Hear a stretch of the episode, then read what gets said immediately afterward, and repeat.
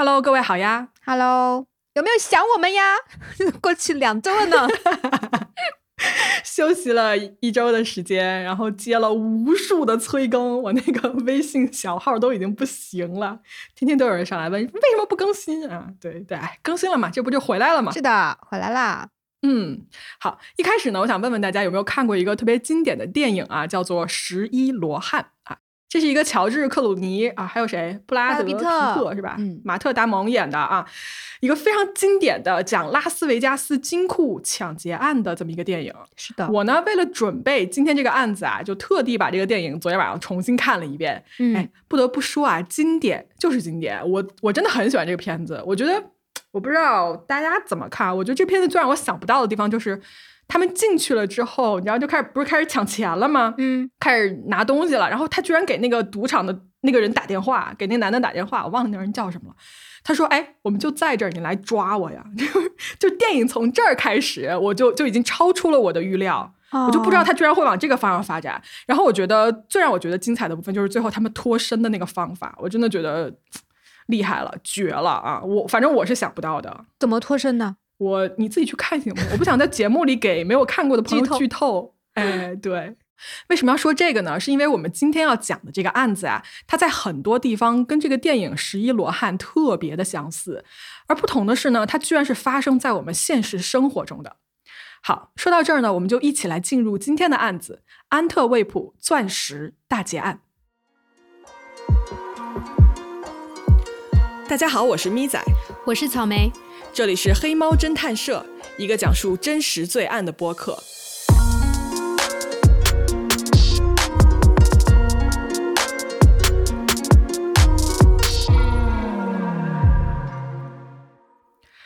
故事的一开始呢，带大家来到一个叫做安特卫普的这么一个城市。这个城市啊，位于比利时的北边儿，它的占地面积呢大约是二百零四平方公里啊，人口呢是一百二十万左右。安特卫普啊是比利时最大的城市，也是仅次于布鲁塞尔的第二大都会区。我平时呢，在这个社交媒体上看到很多出国旅游啊，或者是这边留学的这些呃中国人啊、华人朋友，呃，对布鲁塞尔这个城市就经常抱怨嘛，说这边特别乱啊，小偷特别多、啊，城市一出来就一股那个尿味儿，你知道吗？就火车站上很多人就随地，对对对，随地大便。但是呢，所有的这些社交媒体的帖子里面，对安特卫普这个城市是充满了称赞的。你去过的吧？是吧？嗯，对对对，我去过好几次啊，它确实是这样子哦。安特卫普是一个以文化、时尚、音乐著名的这么一个历史很悠久的一个城市。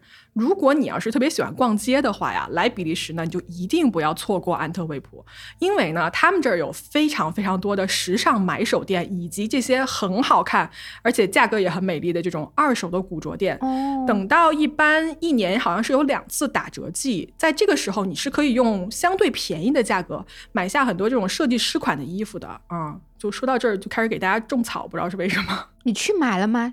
去那二手店逛了吗？嗯，我去逛过，我去逛过，还蛮好逛的。买买买了吗？对，因为它很便宜。哦，那你下次带我去买。好的，欢迎你来玩儿。但我不住在安特卫普啊，就是过去玩过两次。过去多长时间？嗯，从我们这儿过去火车可能也就一个多小时吧，哦，挺小的。哦，欧洲国家都很小呀。嗯嗯嗯，好，说回来啊，除了这个时尚跟文化这一块儿呢，安特卫普这个城市啊，还以另外一个东西闻名，嗯，那就是它的钻石行业。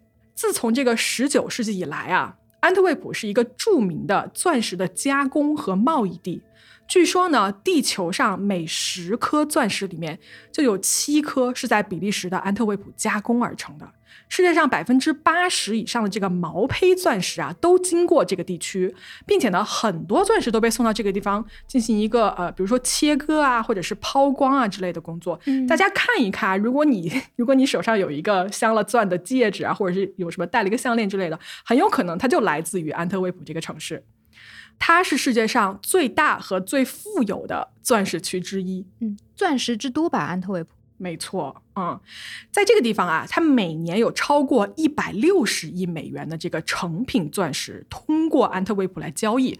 当地呢有大概三百八十多个，我觉得现在可能更多啊，就是查的那个历史资料，就当地有三百八十多个车间，为一千五百家公司提供钻石的相关服务。嗯，那么在这个地方经商的呢，大多是这种犹太人啊。如果你要看排名往下的话，是犹太人、呃印第安人以及这个黎巴嫩人，他们是当地这个钻石商的主力军。所以几乎你在当地看到的有百分之八十的犹太人，他都是在钻石行业里面工作的。哦，好，如果你从安特卫普的这个中心火车站啊走出来的话呢，你大概步行几分钟就可以到达一个叫做钻石中心，或者是叫做什么钻石区的地方。嗯，这是他们主城区里面哦一个很特殊的区域。安特卫普钻石中心呢，就是 AWDC，它是一座怎么讲，像一个堡垒一般的建筑。很多的这个钻石经销商啊，在这个地方都是设有办公室或者是商店的。这一座建筑啊，它拥有一个最先进的金库，用于给这些钻石的商家呢来存放他们手里的稀有的钻石啊、宝石啊以及现金等等等等。嗯，各位可想而知啊，对于这种集中的财富，整个这个钻石区对于所谓安全的这件事情哦，它几乎是近乎于已经偏执了，你知道吗？嗯嗯，首先，这三条街道是严禁车辆行驶的。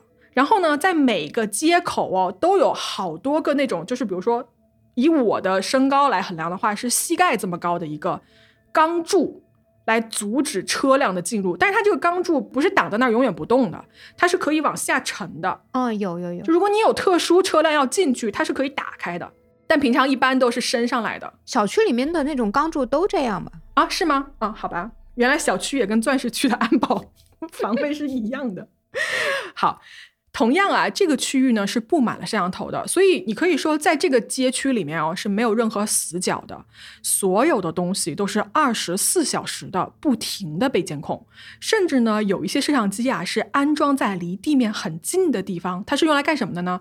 是拍每一个通过这个钻石区大门的这个人的脸部特写镜头。而且哦，这些摄像头它不一定是政府的，它很多是私人拥有的。这些人都是谁呢？他们都是比如说这个钻石中心这个建筑物的拥有者，或者是这些大企业的老板，他们来掌控的。同时啊，这一些画面是抄送给警方的。另外啊，还要说啊，这个钻石中心的街道上总是有大批的警察在巡逻，而且在人群中间呢，还有无数的便衣警察在暗中观察。总之就是三百六十度没有死角。真的是这样，真的是没有死角，你永远是被盯着的啊，在这个地方，因为它财富太集中了，对吧？它所以它的危险性也非常高。嗯，是的，好，那大家想象一下，光是这个街道的公众领域对安全就已经如此的重视了，那么存放所有这些钻石和贵重物品的金库，它的这个安全级别啊，更是不敢想象。好，我们来给大家说一下啊，这个钻石区的金库到底是一个什么样子。首先，它号称坚不可摧，也被人称为啊是全世界最安全的金库之一。嗯，它呢大约拥有十层这么多的一个安全系统，而每一层啊都有极其严格的监控。OK，我们一层一层来看。首先啊，在建筑外面的一些警察呀、什么监控啊、便衣等等等，这些我就不说了。我们首先来看这一座大楼，从晚上七点到早上七点，整栋大楼，就说你下班以后嘛，整栋大楼是被外面的一圈这种钢的卷闸门吧，是被锁在里面的，整个大楼都被锁在里面。嗯，然后呢，在正常的上班时间啊，大楼里面是有管理员、保安和警察是在实时巡逻的。这个金库它在这一座大楼的地下二层，它只能通过电梯进入，没有楼梯。而在这个金库的接待室和它的前厅呢，是一定有摄像头监控的，会记录所有往来这个金库的人的动向。好，那假如说你现在来到了这个金库的门口，那么你会看到呢，金库的门啊是一块重达三吨、非常非常厚的实心钢板所铸成的。怎么打开它呢？密码。这个密码呀、如果你不知道的话，光靠破解哦，它大约有呃一亿种排列组合的可能性。嗯那好，如果你要用一种叫做自动保险箱拨号器的东西啊，也就是说你在计算机的帮助下完成这个密码组合的工作，嗯，等于说你用机器人的手连到这个轮子上，或者是锁里面的那个轮子上，快速的你去拨任何可能的这种组合，哎，哪怕是机器人来做，也需要好几天，甚至是几周的时间。也就是说，没有密码是完全不可能进去的。没错。那我们退一万步说，就算你知道密码，你也打不开这个门，因为呢，你同时还需要另外一把钥匙来配合这个密码锁一起打开。这个钥匙啊，它分两个部分，一部分是非常长的，你可以把它想象成一个把手；另外一个部分是镶在这个把手前端的一个东西，这个东西才是真正的钥匙。这把钥匙的形状啊是特制的，就是说市面上你是绝对找不到跟它一样的东西的。那也就是说，如果没有钥匙又没有密码，那这个门它可以炸开吗？因为我看很多金库的那种抢劫金库的电影都是用炸的，哎，嗯，包括《十一罗汉》里面也是用炸的。哦，呃，那我就回答你这个问题啊，能不能光靠暴力把这个门弄开呢？首先啊，这个门是荷兰的一家非常有名的安保公司，叫做 LIPS，专门为这个金库定制的。这个公司啊，他们自己对外说，如果你要去使用这种钻头啊，比如说什么金刚石的钻头之类的，你要么是烧掉几个钻头之后，就是你一直不停的转，你把你这个钻头烧了好几个之后，你是可能有可能把这个门给钻开的。但是呢，达到这一点呢，你可能会耗费好几天的时间，而且时间哦，并不是你最大的这么一个敌人，因为只要你刚刚开始钻这个门，门里面啊，它是有一个传感器的，这个传感器会马上触发警报，然后告诉警察说有人在钻它。哦，好，说回来啊，假如说你是有密码的，然后你也有钥匙，当你把这个门啊打开的时候，在门的旁边，就是墙上以及门上分别装了两块金属板，这两块金属板啊，它之间是有这个磁场的。嗯，跟大家说一下，我研究这个案子的时候，我读了一本叫做《Flawless》的书，它是专门讲这个案子的哦。这个书大概有六百多页，里面讲了这种大量的关于这个金库是怎么来设计它安保系统的。所以我现在对这个门啊，我真的是了如指掌，好吧？意思是你就是我们做完这期播客，米仔就可以去去盗宝了。哎，报警来抓我啊！我跟大家说一下，这个磁性报警器就这两块金属板是怎么回事儿。嗯它呢是两块跟我们普通的那个砖头差不多的一个长方形的部件，其中一块啊它是接收器，它固定在这个门的右上方的门框上，用螺丝固定住的。嗯嗯，另外一块呢是安装在了这一块旁边的墙上。当门关闭的时候啊，这两块就会并排，就会在一起，然后它就会产生一个磁性嘛。也就是说呢，这两块磁铁啊，当它连接在一起的时候，就表示这个门是关着的，并且呢，它这个信号哦是实时连通的，它是跟安保中心连着的，它会不断的全天将这个连接的这个状态发成信号，然后送给这个安保的监控公司。嗯那么从物理上来讲啊，这两块磁铁其实并不能阻止门被打开这件事情，但是呢，它的作用是什么？它可以非常精准的判断说这个门是什么时候被打开的，就是它们相连的这个磁场啊是什么时候被断开的，以及它是不是在不应该被打开的时候打开，而它的作用呢就是立马。通知安保公司，而这个时候，安保公司呢，只要收到了这个警报的信号啊，大概几分钟之内，警方呢就会完全将这一座大楼包围。啊，那他们平时开门是怎么弄啊？嗯，平时开门是因为是营业时间，那个时间首先到处都有人，就这个大楼里到处都有人，它不像是下班之后，所以你作为一个窃贼，你要进来抢是不可能的，因为人太多了。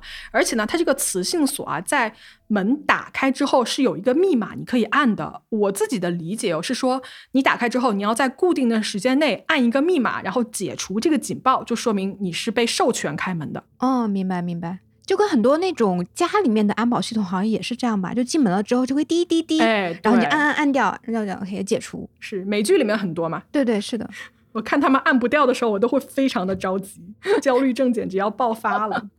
好，说回来啊，我们假设啊，这第一扇门已经被你打开了，而且呢，它没有触发任何的震动啊，或者是磁场的这个报警。那么在打开第一扇门之后，还有第二扇门，这一扇门呢，也需要一把钥匙才能打开。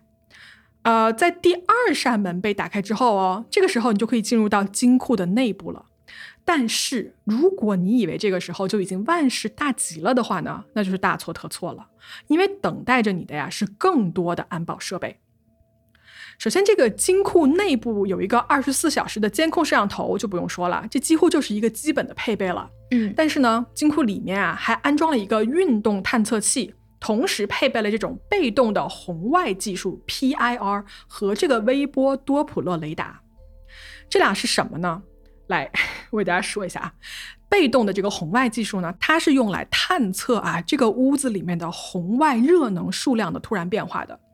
比如说，一个人走进去，红外热能啊是马上可以监测到的。嗯，那么从理论上来说呢，如果一个人通过极其极其缓慢的速度进入一个房间，慢到这个温度的变化是渐进的，以及是非常非常微小的话，那有可能这个被动红外技术是监测不出来的。但是呢，这个放在现实层面上来说啊，人类几乎是做不到的。对啊你，知道我看到这儿，我就想到我小时候，你知道吗？就半夜我会偷偷起来，就是想偷吃东西，去那个冰箱、厨房里面吃冰激凌啊，然后我就会用那种极其缓慢的速度，我就不想让我妈发现我，但我妈永远都能发现我起来，然后偷吃东西，然后我就会被她骂一顿，你知道吗？想起来，我觉得我妈可能是拥有这种被动红外技术，专门用来抓捕我。呃，因为因为你吃冰淇淋，你的那个热量会产生变化，你知道吗？我都没吃到 啊，没吃到就被抓了。我在犯罪的半路上就被我妈抓获了。哎呀，好，说回来，说回来啊。另外还有一个那个叫做多普勒雷达的东西，它是什么呢？它发射一个微波，呃，就从这个墙壁和家具上啊反射回来的微波来绘制这个屋子的一个总体的一个大概图像。当有人或者是有东西在这个屋子里面移动的话，它这个反射模式就会被打乱，于是呢就会触发警报。好，除了我们刚才说的这两个之外啊，天花板上呢还装了一个光传感器，就是当它检测到任何光线，就算是从这个门外面啊照进来的微弱的光线也好，它都会立马报警。反正有个活物在这个里面的话，一定会被各种探测器得探测到的，是吧？没错，嗯，那么假如说啊，假如说嗯有人已经完全逃过了这个所有的安检啊，这种安保措施，你没有触发任何警报，那么你即将啊，就像我们电影里面看到那种有几百个小抽屉啊，在这些小小的抽屉，它其实就是保险箱嘛，是对吧？嗯，在这些小小的保险箱里面呢，保存着巨大的财富。如果你啊是其中一个保险箱的拥有者的话，那么你手里面呢就会有一把大约是五厘米长的这么一个特制的钥匙，嗯，而你用这个钥匙开箱子的同时啊，在这个钥匙孔的右边还有三个金色的旋钮，旁边呢标着二十六个字母，你要靠这个钥匙以及。三个字母的组合一起才能打开你自己的这个保险箱，而这三个字母的表盘加起来的组合可能性应该是有一万七千五百七十六种可能。嚯，所以到这一步，保险箱就可以被打开，而真正的这种钻石啊，或者是各种贵重的宝物，就会展现在你的面前。好，那如果是要偷走这个金库，就打开这几百个保险箱，偷走里面的东西话，你要先搞定大门的两个锁，还有两个密码，然后过程中你还不能用炸弹啊、钻头啊，而且你甚至人都不能进去。你不进去的情况下，你怎么破解里面的密码呢？嗯，物理上就无解，哎是不是只能用魔法了？而且你别忘了，外面还有那么多警察，还有那么多安保和摄像头，对呀而且不可你能啊里面还有什么什么热传感器啊、运动传感器、光对吧？传感器之类的，就是。大家是不是听到这儿，真的是觉得说这个金库简直是无法破解的，对吧？而且，我不知道大家记不记得《十一罗汉》这个电影里面啊，那个金库的安保设施，它同样也是有非常非常厚的一个门，然后密码锁之类的，以及一些那个镭射的光束吧，好像是，就是你不能碰它。但是有一说一哦，我觉得安特卫普这个金库的安保，你要是对比的话，我个人是觉得比《十一罗汉》里面那个拉斯维加斯的金库要厉害得多的。嗯，对，就有一张那个描述了这个金库十层安保措施的一个剖面图，我们回头放在那个公众号，大家可以去看一看。嗯，好。那么就是这样一个号称坚不可摧的金库，一个被称为世界上最安全的金库之一的这么一个地方，居然哦被几个人简简单单的用了几样在超市就可以随手买到的东西给破解，并且闯入了。是的，你们没有听错，这是怎么回事呢？来，我慢慢给大家说啊。嗯，时间我们来到二零零三年的二月十六号，这是一个星期一的早上，大楼的值班警卫呢跟往常一样啊，就来到了这个楼里面。他呢走进了电梯，按了这个地下二层的按钮，想去到金库的这个楼层为金库开锁嘛，就是他每天的一个例行的一个动作。嗯嗯，所以他觉得说今天也没有什么特别。按理说啊，当他走出电梯的时候，地下二层哦应该是一片漆黑，因为第一个来的人是开灯的那一个人嘛。但是今天这个警卫啊，他发现门廊的灯是亮着的。一开始呢，他以为上一个警卫是在周五的时候忘了关灯。但是呢，当他一转身看到这个金库的时候，这个想法就彻底改变了。怎么了呢？金库的门被打开了，里面呢到处都是打开的保险箱，以及丢在地上的这种袋子啊，什么珠宝袋啊、公文包啊、钞票等等的。本应该是安装在金库门上的那个磁性报警器，你记得吧？刚才说过的，嗯嗯它却挂在了门上，就被卸下来了。就哦眼前的一切啊，看起来就跟一场灾难一样。然后这个警卫吓得惊慌失措，就立刻报警。在几分钟之内呢，钻石区的警察就立马赶到了这个现场。整个啊，钻石区的这个街上哦，一瞬间红蓝色的这个警灯就闪烁嘛，警笛呼啸，整个大楼瞬间围满了警察。那么警察来到现场，发现啊，这一扇重达几吨重的这个金库门上呢，没有任何强行进入的迹象。哎，这就让这个调查人员就百思不得其解，就想说这些人是怎么在不惊动任何人的情况下打开这个金库门的呢？对啊、因为你想，通常金库被闯入的时候啊，都是用武力完成的嘛，对吧？什么炸药啊之类的。嗯，但是这个金库的状况来看啊，劫匪是简简单单的，就跟你开你们家门一样，把这个金库门打开，然后他就走进来了。从现场的勘查来看呢，窃贼使用的工具居然是一些泡沫的塑料板儿、铝板，然后这个胶带以及塑料袋儿这种可以普普通通在超市买到的工具，究竟是怎么做到的呢？所有现场的这个调查人员啊，就陷入了一个思索。在现场的一片杂乱中间啊，调查员就发现说，有非常非常多值钱的东西全都掉在了地上，但是这些贼呀、根本就不稀罕，甚至懒得拿。比如说什么呀，金条、哦，几克拉的这种裸钻，包括珠宝以及大批的这种钞票啊、各国的这种债券之类的，他们就像垃圾一样被扔在地上。为什么呢？因为这个金库里的东西实在是太贵重了。比方说啊，给大家打个比方，你面前放着价值几百万一条的珠宝的时候，可能几克拉的裸钻真的就不算什么了。就是一个人他能携带的东西是有限的，所以你得腾出位置来放更值钱的东西。不会的，几克拉的裸钻我会塞到袜子里面。但你想一下，你如果已经手上提了五十公斤的裸钻，你会在乎这几颗吗？会，会，不愧是你，现场被你弄得干干净净是吧？对，好的，保洁阿姨都不用来打扫的那种干净。有喂。那他们到底偷了多少东西啊？啊，是这样啊，官方给出的估算呢，有说是一亿到三亿美金，也有说是一亿到四亿美金的。这个中间包括什么呢？嗯包括钻石、黄金、稀有宝石、外汇、价值百万的珠宝等等等等。而且啊，这只是一个大概估算的数值，哦里面呢其实有非常多的物品它是无价之宝。哦，所以你想啊，这起案子一发，立刻就成为了历史上最大的、金额最高的这个金库抢劫案之一。所以抓到这个窃贼的重任啊，就立刻压到了警方的身上。嗯，压力来到了警方这边。是，而就在这个警方啊疯狂要追查所有线索的时候，来，我们先暂停一下，我们来看一下，在这个事情的另一边，究竟是谁犯下了这么一个近乎完美的、让人就是匪夷所思的罪行？这个人的名字叫做 Leonardo Notarbartolo，哎，绕口令啊，这名字。真的是绕口。他呢是一九五二年生人啊，出生嗯在意大利西西里岛的一个叫做 Palermo 的地方。帕勒蒙？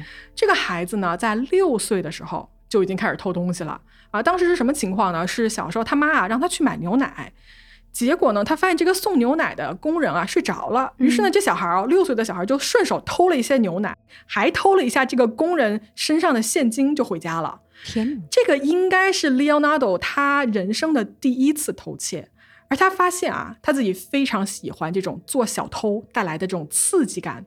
他甚至在成年之后啊，反复的炫耀说：“我天生就是一个大盗，我从六岁开始就偷东西了。”好。我们来说一下他这个人呢，成长的过程中呢，从学校毕业之后啊，Leonardo 他就一心走上了犯罪的道路。他呢曾经啊多次因为偷窃被捕，但是呢他总是可以逃脱相关的惩罚。他这个作案的痕迹啊，不仅仅在意大利，甚至呢在比利时啊、瑞士啊等等这些欧洲国家，他全都去偷过东西。哎，插一句啊，意大利是不是那种小偷扒手特别多啊？你去意大利的时候有没有特别注意过？呃，欧洲这种大城市都多，法国啊，什么就是比利时啊，都还蛮多的。每个城市，包括而且那个西班牙的巴塞罗那，真的就是小偷之城。有西班牙的朋友听我们节目，不要觉得呃 get offended 啊，就是我个人的经历，真的是要非常非常的小心走在街上啊。你被偷过吗？我没有被偷过，但我抓过贼。哇，就他偷我朋友的东西被我抓到了，然后呢？然后我就追着他跑啊，我说你把东西还给我朋友。然后呢？他就还了啊，他就还了，他就走了。那好危险啊！他没有什么呼朋引伴的，不 危险，就满街都是，满街都是小偷。天呐，嗯，来来，又又跑题了啊，跑题了。嗯，回来，说回来，说回来，哎。这个 Leonardo 啊，他的大本营啊，可以说是在意大利的都灵。在这个城市呢，有一大帮非常著名的偷窃团伙啊。这帮人呢，他们往往是以破解各种各样的安全系统，在这个业界啊小有名气。嗯，这些人聚集在一起呢，是好像是被一个报纸的记者叫做 School of Tooling。后来就有名了，这个名字就叫出去了。翻译过来应该是可以叫做都灵帮吧，啊，但是其实严格来说啊，School of Tooling 呢，它其实不算一个帮派。首先，它不是一个有组织、有结构啊、有这个等级制度啊，或者是说有一个黑帮老大的这么一个组织。相反啊，它是一个由具有相似特征的人啊组成的这么一个松散的联盟。这个组织里面的每一个人呢，都有自己专门的这种专业技能。并且呢，他跟意大利的黑手党不一样的是啊，都灵帮啊这帮人他们的这个犯罪方式是使用脑力，而不是使用暴力。他们以这种颠覆和挑战极高的安全系统为乐，他甚至不是为了抢钱，他就是为了享受那种破解对方安全系统、安保系统那种快感。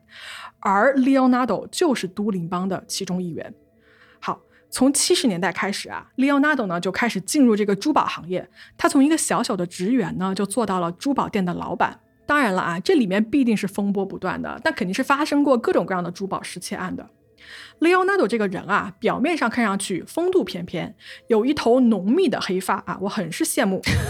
然后呢，他是一个很自信又很英俊的意大利男人，他娶了一个叫做 Adriana 的这么一个女子为妻，而这个女人呢，也被警方描述成聪明并且非常狡猾的这么一个人。嗯，不是一家人不进一家门呗。可以这么说吧。好，进入了这个珠宝行业的 Leonardo 啊，他呢在安特卫普的钻石中心的这个大楼里面啊，就租下了一个屋子，当做他的办公室。嗯，这件事情呢，从表面上来看啊，是非常合乎逻辑的。为什么呢？因为他有一个钻石商的身份，那么他在这个大楼里面办公和储藏他这个钻石呢，就是太正常不过了。因为很多别的这种商家也是这么干的嘛。但是啊。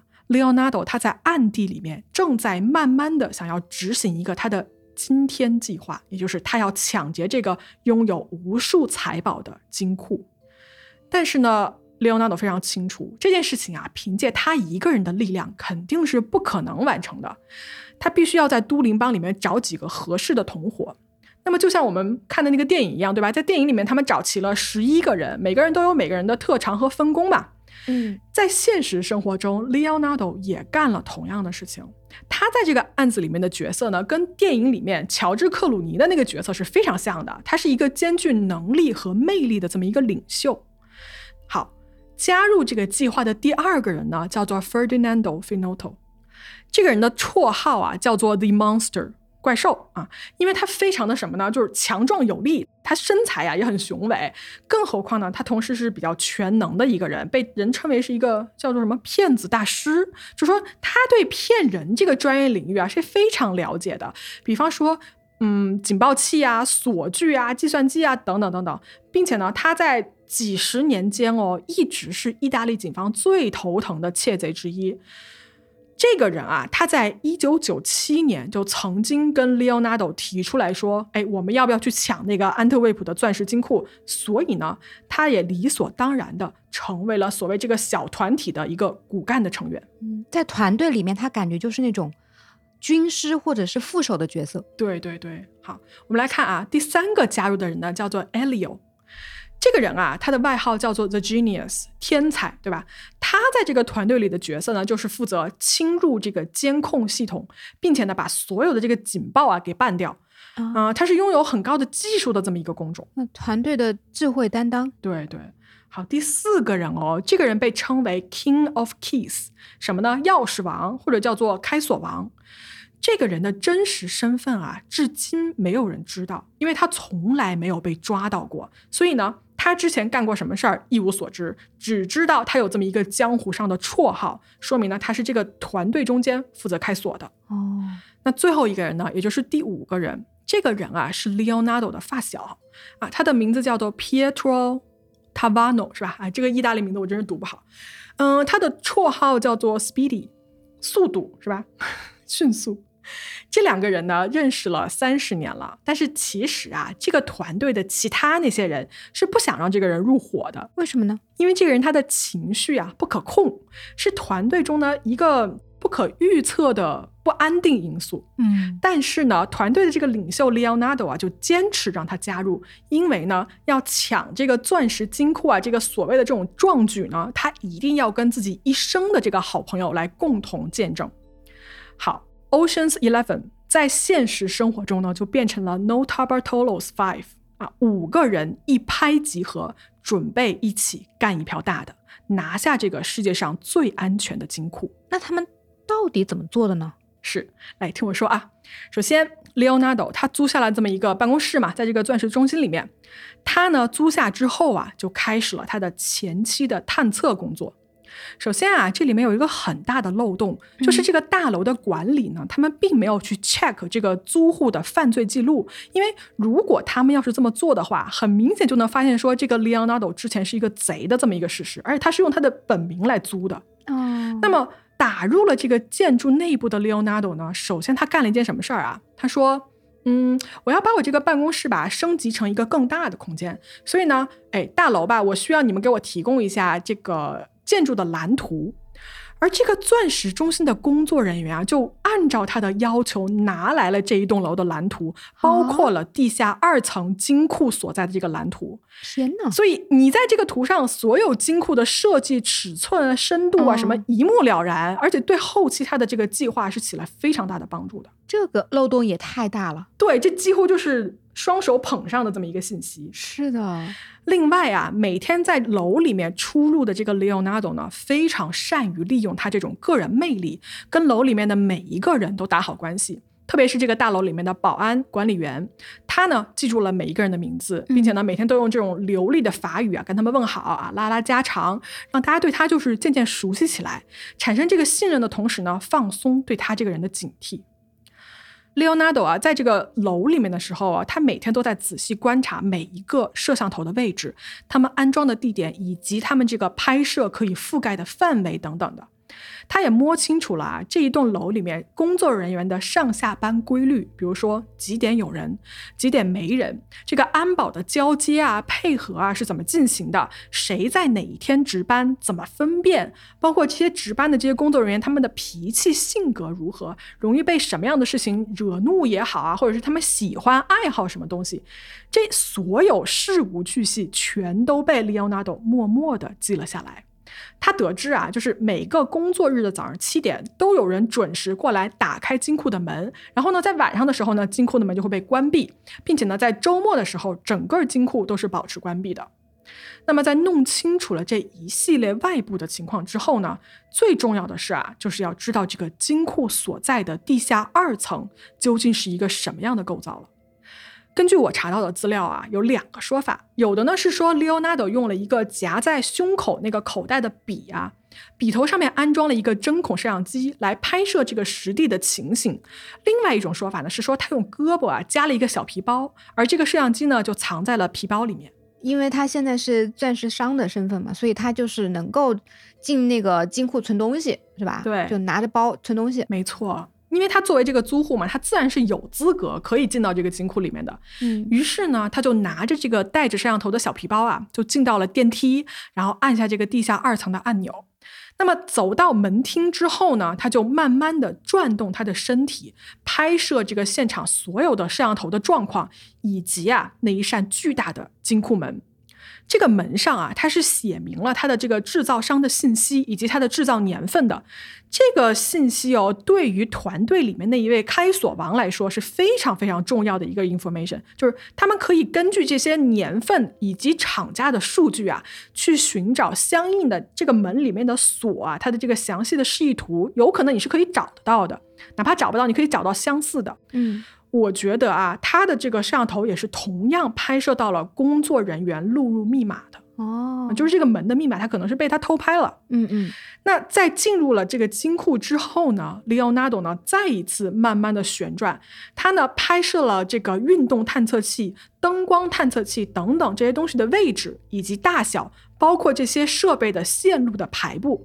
随后呢，他的镜头就来到了那些一个一个的小抽屉的面前，他呀就把这个手中的这个小皮包就推进嘛，往那个锁面前这样送了一下。就详细的拍摄了这些保险箱的外观以及它的锁的样子。嗯有的时候呢，当这个工作人员出去的时候啊，就 Leonardo 他就可以一个人在金库里待着，他甚至哦可以拿出卷尺，就精确的记录下这个，比如说门的尺寸、锁头的尺寸以及各种保险箱的这种尺寸数据。可以说啊，此时的 Leonardo 已经成功的获得了整个金库内部以及外部的这种三百六十度的图像了。那么为什么要做这么精细的了解呢？因为啊，Leonardo 这帮人呢，他们在一个秘密的仓库里面，根据啊他探测来的这些数据，他们干了一件什么事儿？他们做了一个金库的一比一复制品。嚯，这些人知道。就是所有的摄像头在哪儿，所有的这个哦传感器在哪里，所以他们就是复制了一遍，因为他们心里非常清楚，反复练习是有多么的重要。这个东西不是有十层，大概十层的这么一个安保吗？对，如果在这十层里面任何一个步骤出了错的话呢，警报都会响起，所以他们全程啊是没有任何犯错的余地的。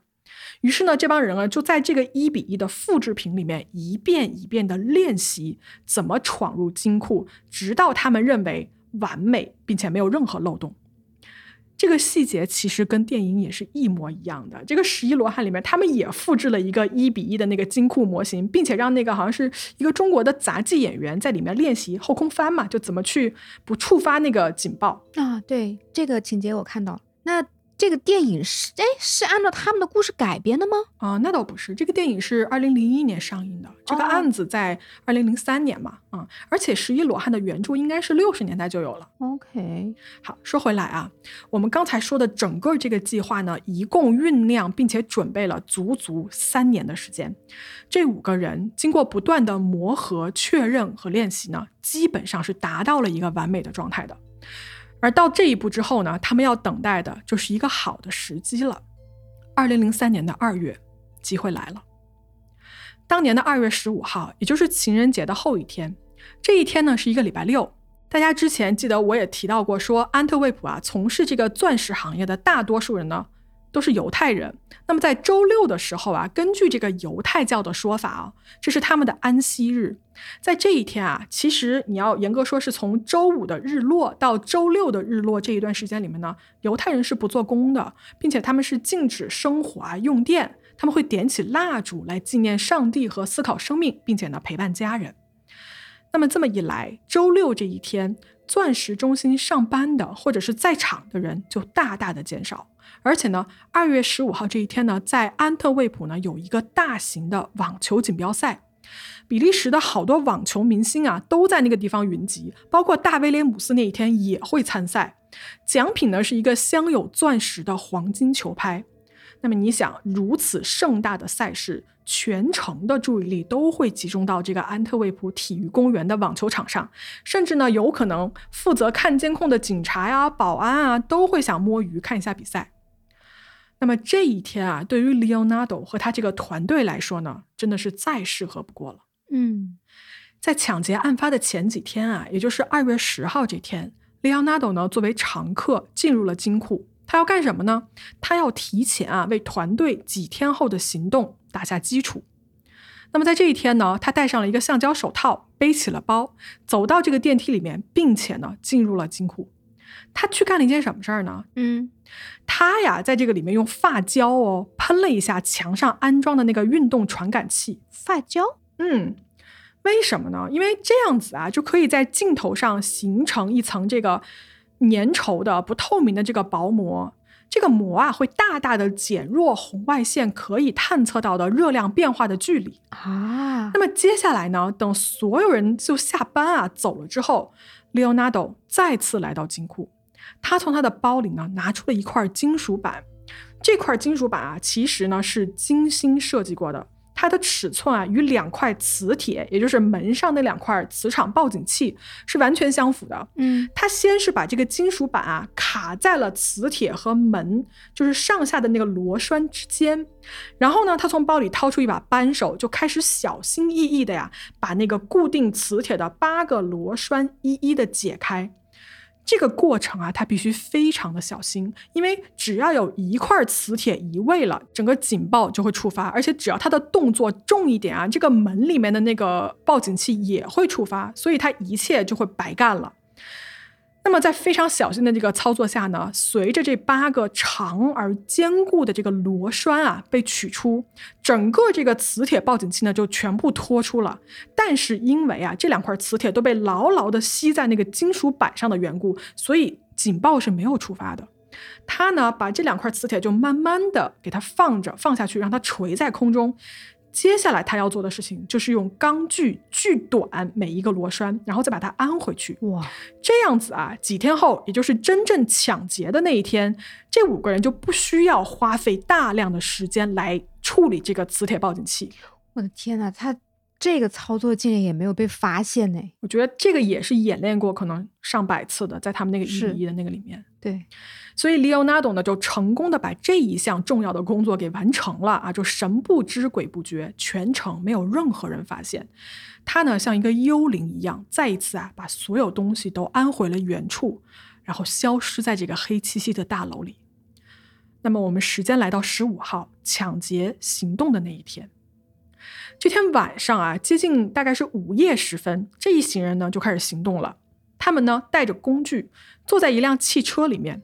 这一辆车啊，将盗贼们就带到了离钻石中心最近的一个地方。他们甚至哦，在行驶的过程中还经过了当地的警察局。在一个车库的门口啊，几个人就下来了。他们只有几分钟的时间哦，因为这个地方有非常多的便衣和警察在随时巡逻。嗯，几个人在夜幕的掩盖下呢，就迅速的跑到了这个钻石中心西区的门口。但是我们前面也说了嘛，关了门的这个大楼是被整个这个铁的卷帘门给包围住的。于是呢，这个时候开锁王就用一把他事先就精心准备好的钥匙，毫无悬念的打开了这扇门。而门打开之后呢，这几个人就小心翼翼的潜入了钻石中心的大楼。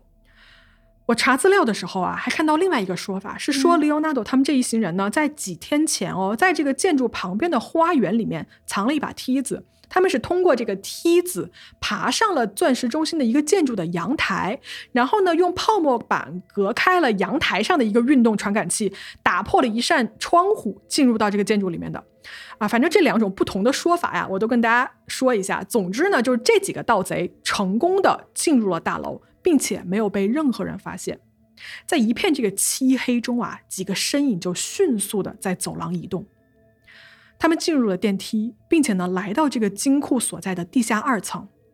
几个人进入这个黑暗的门厅啊，并且呢，在打开灯之前，就用那个黑色的塑料袋把头顶的监控摄像头给罩住了。嗯，他们这一切动作都是驾轻就熟的，因为他们早在一比一的这个复制品里面就练习过无数次。那么接下来他们要做的就是这个金库的大门了。首先，关于这个密码锁啊，很明显，Leonardo 呢早就偷偷的拍摄，或者是用了一些别的什么方法，得知了这个密码的组合。而密码锁旁边不是还有一个钥匙的那个锁孔，大家记得吧？嗯，哎，这个钥匙虽然他们没有，可是呢，这把钥匙被锁在了旁边的一个小隔间里面，并且呢，这个小隔间的门锁是非常容易打开的。于是这个时候，开锁王就上场了，他非常顺利的就。没花多少力气，就直接打开了那个隔间的门，拿到了金库第一扇门的那一把钥匙。在密码和钥匙都轻松搞定了之后呢，这一扇门啊，还需要最后处理的就是那一个磁场报警器。但是呢，因为利奥纳多在几天前就已经做好了预先的准备，所以他们再一次啊，用一块金属板把两块这个磁铁呢就吸在了一起，并且呢，将磁铁下面被锯短的这个螺栓啊，很轻松的就卸下来了。于是就这样，几个人在没有任何爆破和暴力手段之下，他们打开了金库重达几吨重的第一扇门。哇塞，牛逼！打开之后呢，出现在眼前的是第二扇门。但是这一扇门上的锁啊，对于开锁王来说，由于他已经拥有了之前 Leonardo 拍下的这个影像资料，所以呢，他早就做好了准备，没有用多少功夫，这一扇门也被打开了。这个开锁王真的是用了很多次呢。对，不愧是他啊。嗯，那接下来呢，在他们面前的就是金库了，一片漆黑的金库。但这个时候他们还不能开灯，因为啊，还有那个灯光、热量和行动的传感器存在。但是呢，这根本拦不倒这几个做足了准备的窃贼，哪怕眼前是一片漆黑也不要紧，他们早就在黑暗中练习过很多很多次了。这中间啊，那个骨干人物你记得吧？那个叫做 The Monster 那个人，嗯，大个儿，对，因为他个子最高，所以他就慢慢的先走了进去。之前啊，因为 Leonardo 不是已经把那个运动探测器用发胶喷过了吗？所以这个运动痕迹它也是能监测，但是它已经不那么灵敏了。你要慢慢走是可以走进去的。嗯嗯。那这个 monster 呢？他先走进去之后，他就用黑色的胶带啊，直接遮住了这个灯光传感器。这样一来呢，光线就不再是他们的敌人了，他们就可以自由的开灯了。但是为了安全啊，他们还用泡沫箱子直接就罩住了其他的几个传感器，以及呢用黑色的塑料袋罩住了监控摄像头。那么整个金库里面所有监测热量、光照、动作的设备，到此时全部失效了。而窃贼用的仅仅就是一罐喷雾、几条黑色的胶带、一个泡沫箱子以及几块废金属，就完成了全部的破门工程。这个号称坚不可摧的金库，就在这几样超市里面买起来还不及一顿午餐钱的这些东西面前，完全失防了。好，接下来窃贼面对的就是一整屋子的几百个保险箱，也就是这些小抽屉。那么问题来了，这些抽屉也需要钥匙和字母的组合才可以打开，对吧？那他们是怎么做的呢？是啊，那么多小保险箱呢。哎，我们说啊，Leonardo 在他之前呢，他不是来到这个金库里面吗？他拍摄过非常近距离的这些保险箱的锁头的照片。于是呢，这帮人啊想了一个办法，他们组装了一个特别设计的拉动的装置。这个装置呢是由一根很长的这个铝棒组成的，然后它下面是有两条腿，其实就是扳手的地方。它整个东西啊设计的比较长，然后在这个工具的头上呢，他们装了一个金属的头。这个金属头上是有一些精心设计的部分的，它应该是根据这个 Leonardo 提供的影像资料，专门按照这个保险箱的锁来定制的。而它的工作原理啊非常简单，大家可以想象一下，这就是一个巨大的什么呢？开瓶器。就一旦你组装好啊，它就可以直接用来对准这个保险箱的门，然后下面这个扳手呢，再调节它的这个角度，用特制的金属头插入这个锁孔里面。只要你此时有足够的力量，你就可以在这个过程中间不让门变形，却可以拉动锁头里面的钢针，然后让这个锁非常巧妙的被打开。所以几个人呢，就用了这个工具打开了这一座。金库里面大部分的保险箱，天呐，也就是他一个锁可以开所有的那个小箱子，对，他就不去设计几百个钥匙，他就搞了一个工具开你所有的锁。那就相当于打造了一个万能钥匙呗。嗯，暴力型的万能钥匙，我觉得它只能靠力量来开了，这样子。嗯，厉害也是，这肯定也是开锁王设计的吧？呃，不确定，但我觉得肯定少不了他。嗯，是。好，那每一个保险箱被打开的时候呢，都像是开了一个宝藏。里面啊有各种各样的宝石，镶满钻石和宝石的这种项链啊、戒指啊、手镯等等啊，各国的货币。有的箱子里面装了一百一十二颗巨大的毛坯钻石，还有什么拿破仑时期的金币、纯金条、红宝石胸针、钻石臂章、金器等等等等。在接下来的几个小时里呢，这些窃贼啊就开始不断的往自己的包里装这些绝世的珍宝。一直到凌晨五点的时候，他们所有的行李包都被塞得满满当当，几乎都要爆开了。这个时候呢，他们才决定不得不停手，因为他们实在是带不动别的东西了。但我知道你肯定还是会在你的袜子里塞几个裸钻，对吧？嗯。于是呢，他们因为已经带不动东西了嘛，他们甚至把那个撬保险箱的那个工具啊，那个大号开瓶器就直接扔在了现场。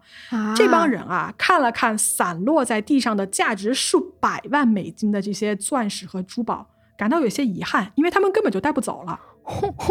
是很遗憾。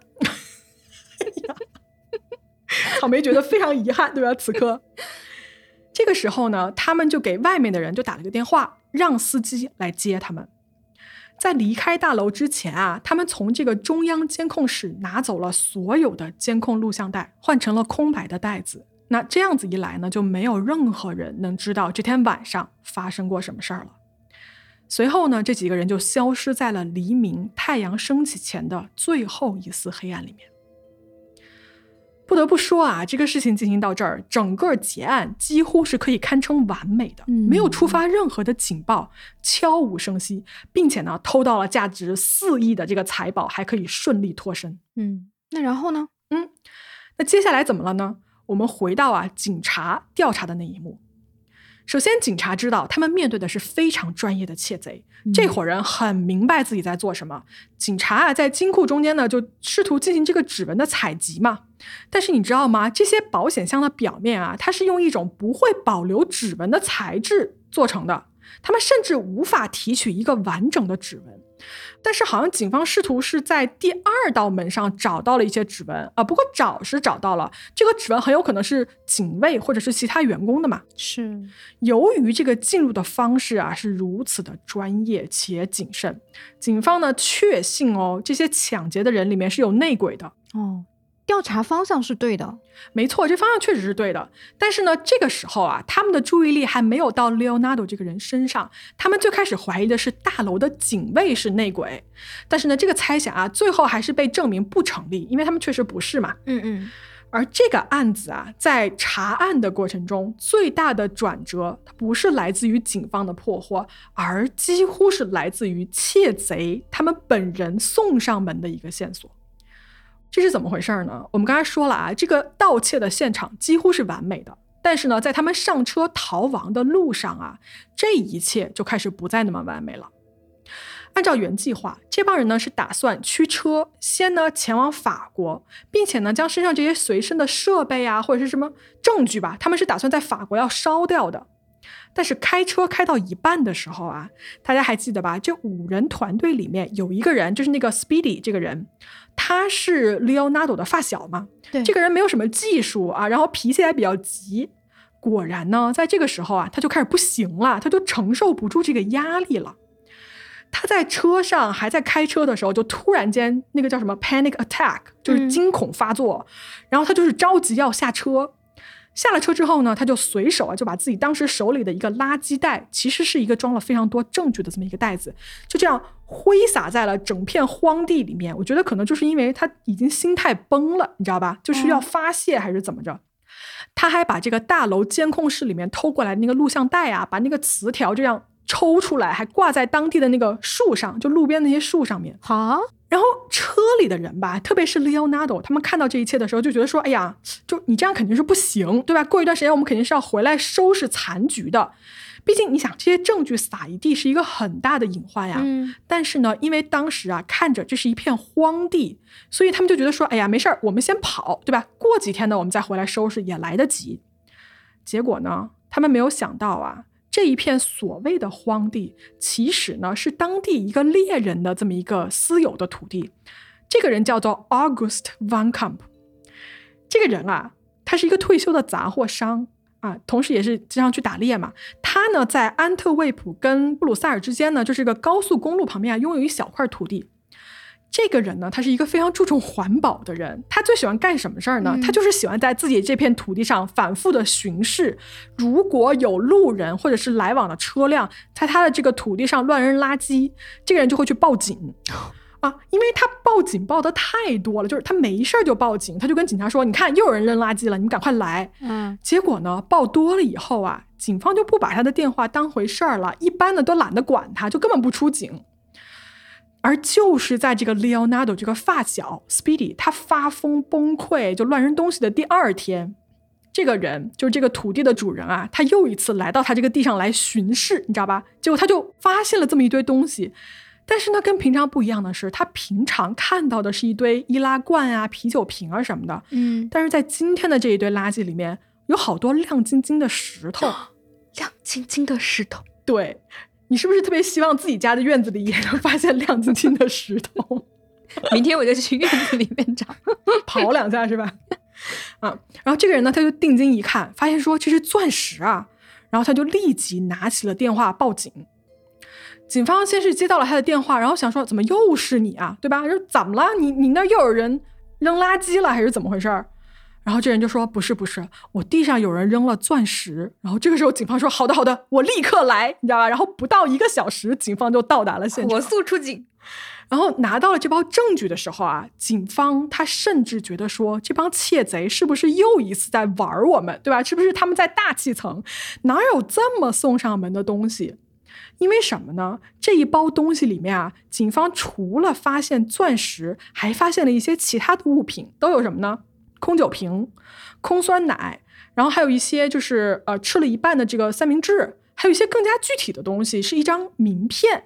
上面呢是写着这个 Elio 的名字和地址，Elio 是那个外号叫天才的那个人，就是负责技术的那个人。啊啊啊，就是那个办系统的那个是吧？嗯，不是他怎么能留下自己的名片呢？他我觉得他没想到的是，他那个猪队友会把这个东西给扔了，你知道吧？就扔在路边，他也防不住啊。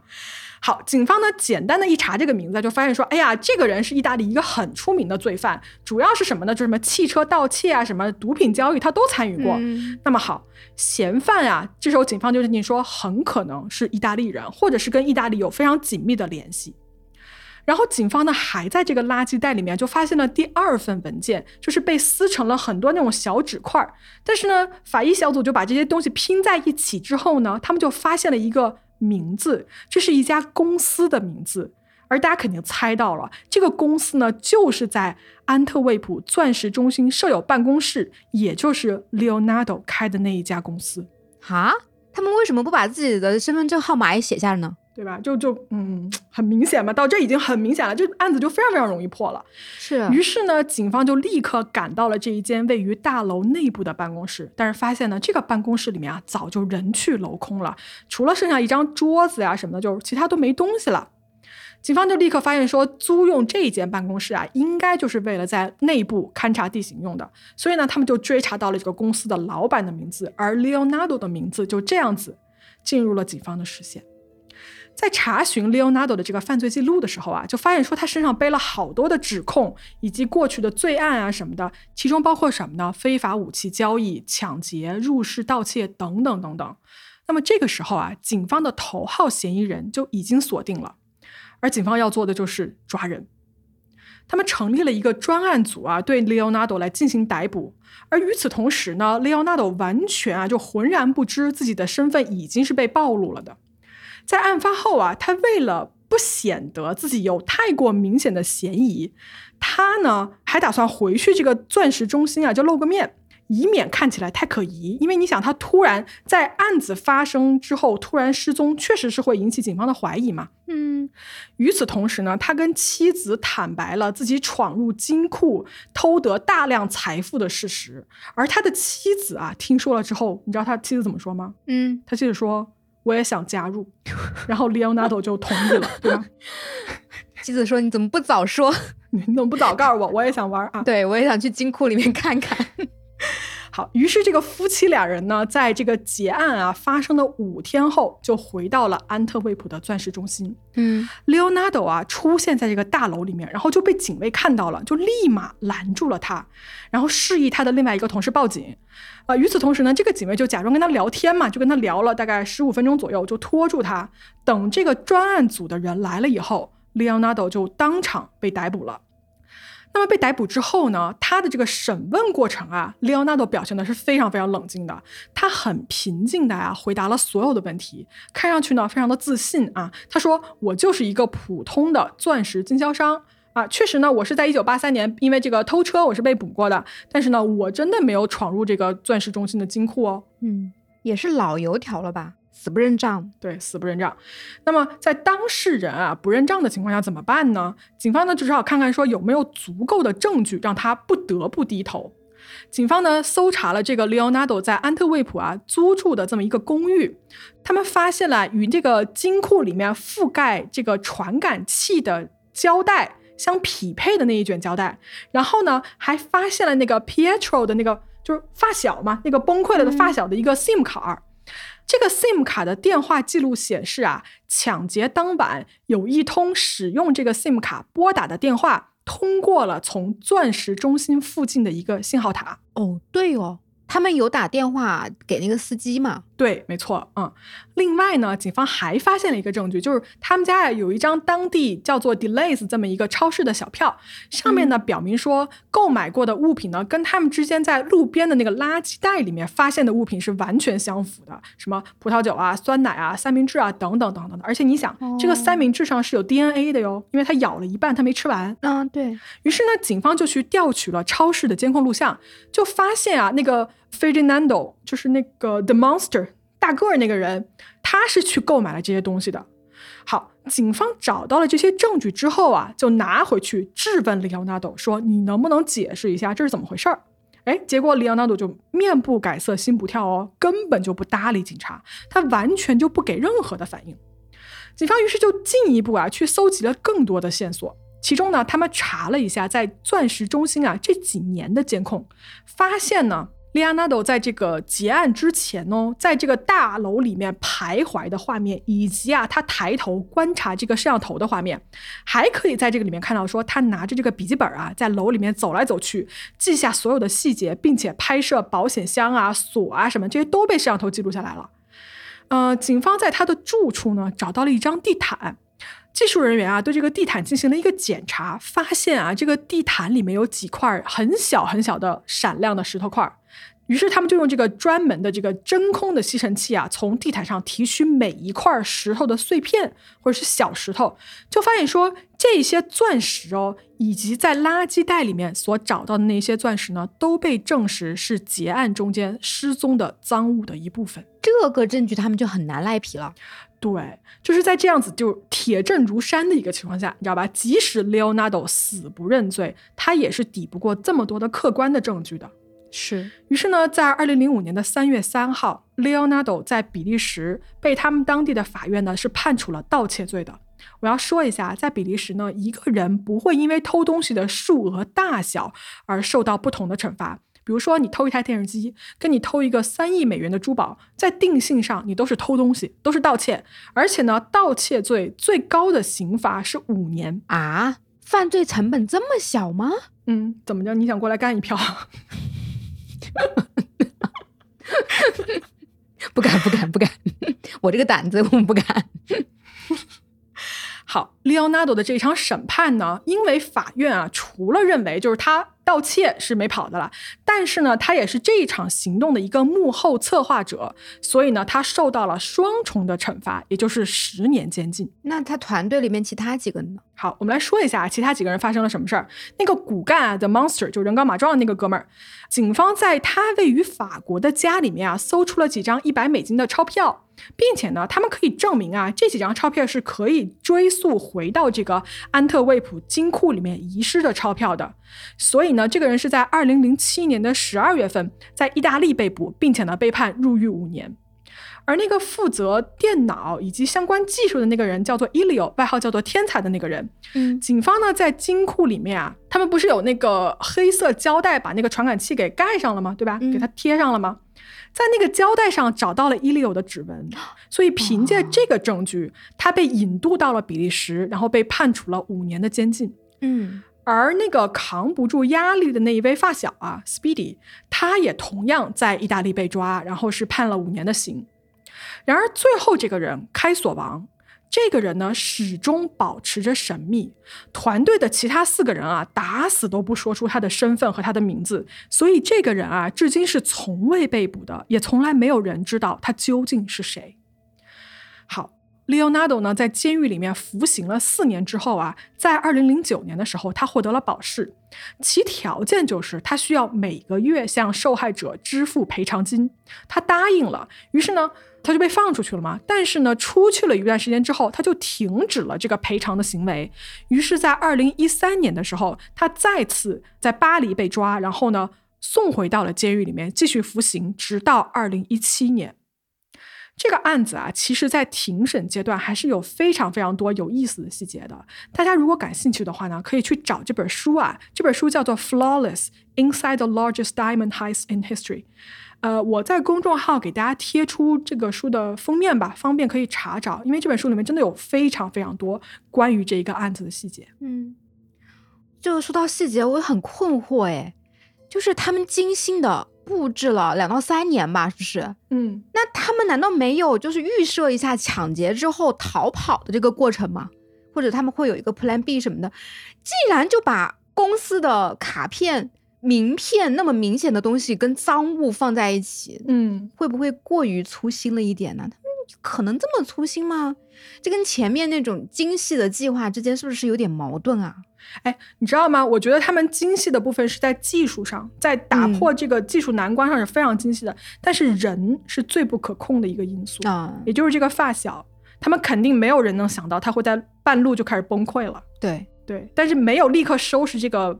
荒地的这个抛东西的现场，确实是一个很大的一个错误，我觉得就很奇怪，对，有可能是失误，而且我觉得他们可能就把重点都放在了前面，就是他们就目标就是干票大的嘛。你前面也说了嘛，很多时候也不是为了钱，就是炫技，对，就是炫技，就是想打破你这个安保，老子可以搞破这个安保，然后可以可以抢全世界最安全的一个金库，那我就是成名了，他们就业内成名了嘛，都灵帮嘛，就干这事儿，是的。而且我觉得他们也可能是干了一大票之后就飘了，你知道吗？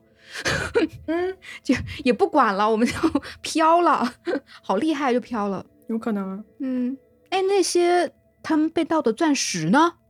那些价值连城的珠宝呢？对，心痛是吧？心痛，草莓不行了。嗯，我要说的是啊，虽然这个案子是破获了，而且呢，大多数的这个罪犯呢已经被判入狱了。不过这会儿应该，你想这帮人也全都恢复自由了嘛？嗯。但是呢，在这一桩全世界闻名的金库盗窃案中，失窃的那些金银财宝啊，大部分都没有被追回。他们究竟被送往了哪里，还是被藏在了哪里，至今都是一个谜。而且呢，可能永远都会是一个谜了。你你不说话吗？我还以为你想说 告诉我他在哪里，我去挖呢。在在在，那也在欧洲呀，我还要坐飞机去玩。对，肯定不会在你们家小区公园里的，你放心。那我还是去我们家小区公园逛一逛。